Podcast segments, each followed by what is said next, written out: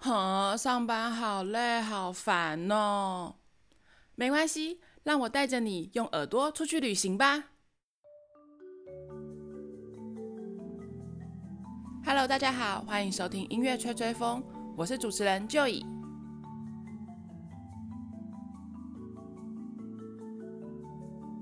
今天我们要去到德国的斯图加特，这里位在德国西南方的巴登符腾堡邦，是德国的第六大城。也是德国重要的工业大城。斯图加特在十世纪的时候是个马场，这也是为什么它的市徽与马有关。而来自这里的保时捷 logo 也是一条骏马。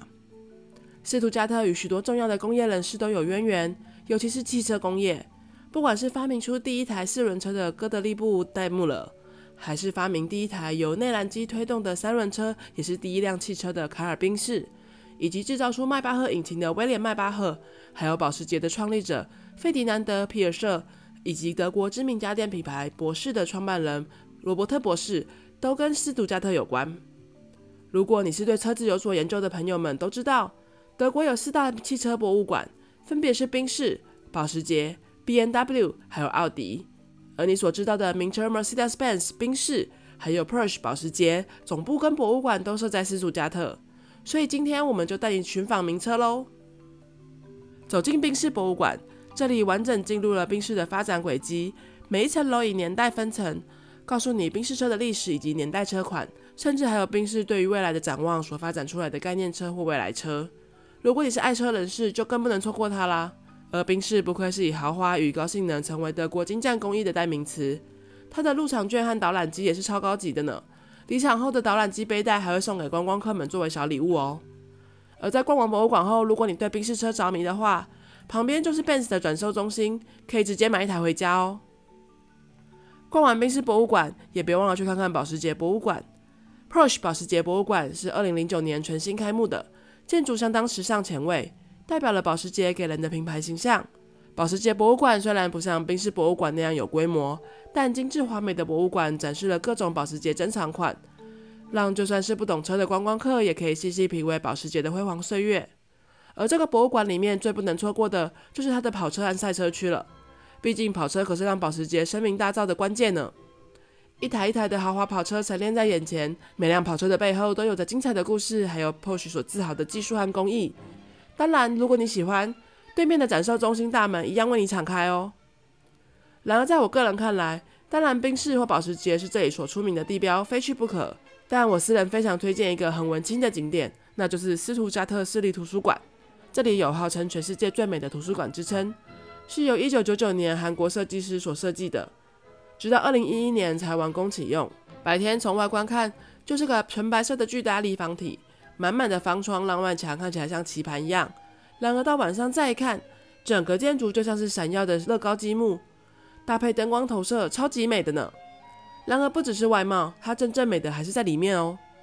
这个图书馆最具特色的就是环形的开放书墙，以及连接四方的楼梯。这样楼梯让人不免联想到霍格华兹里面那个魔法楼梯呢。也有人说像全面启动里面那个无限图书馆的概念。全部的设计都是以白为主，纯白的设计搭配方正的格局，让图书馆兼具了利落的现代感，还有温馨安稳的风格。而中空的穹顶设计也让全馆充满了自然光照，不需要灯光的直接照明。你只要静静地站在图书馆内，看着安静走动的人们，仿佛置身在沉静安稳的知识殿堂。而在这里提醒你，进入图书馆，如果你有拍照需求，记得要在入口处索取免费的拍照贴纸，贴在手臂上。而且在拍照的时候，也记得不要大声喧哗，以免打扰到安静阅读的人哦。看完名车和图书馆，不能错过的还有美酒啦。斯图加特在每年的八月底到九月初都有仲夏美酒节。所谓美酒节，当然就是要喝美酒啦。美酒节上，你可以品尝到来自巴登符腾堡邦的两百五十种不同美酒，而服务生们也都会穿上传统的德国服饰，非常有节气的气氛。错过了美酒节也没关系。在九月底到十月初，还会有斯图加特的秋季啤酒节，这可是德国第二大啤酒节呢，也是每年秋天的盛事，平均游客会多达五百万人之多。每年的开幕仪式都会请来斯图加特的市长，以传统的方式敲打酒桶来开幕。接着就是一连两个星期的狂欢，观光客们不但可以喝到最棒的啤酒，还可以欣赏传统的舞蹈表演或花车游行，甚至还会有市集跟乐游的设施呢。而不要以为斯图加特这种工业大城与艺文无关。事实上，这里可是19世纪伟大的唯心论哲学家黑格尔的故乡。市中心的故居里，你除了可以了解黑格尔的一生，甚至还有以黑格尔的著作《精神现象学》为主题的密室逃脱可以玩呢。而斯图加特的芭蕾舞也是颇有名气，斯图加特芭蕾舞团甚至被《纽约时报》誉为斯图加特的奇迹。由俄国音乐家普罗高菲夫编曲，斯图加特芭蕾舞团已故的艺术总监 John Cranko 所编舞的《罗密欧与朱丽叶》被认为是世界上最成功的舞剧之一，也是斯图加特芭蕾舞团的镇团之宝。所以节目最后就让我们一起来听听这首由木琴演奏的《罗密欧与朱丽叶》里有名的骑士之舞吧。我们今天节目就到这里啦。斯图加特虽然在二次大战的时候几乎被破坏殆尽，所有建筑几乎都是战后重建。但他们重建后的建筑也是相当可观的惊人呢。有兴趣的朋友们去到斯图加特也别忘了逛逛这些城堡或者是古大街哦。如果你喜欢我的节目，欢迎上脸书 Enjoy Studio 粉丝专页按赞分享，也欢迎你把这个节目分享给你身边喜欢音乐、喜欢旅游的朋友们，让我们一起来分享这个世界的美好。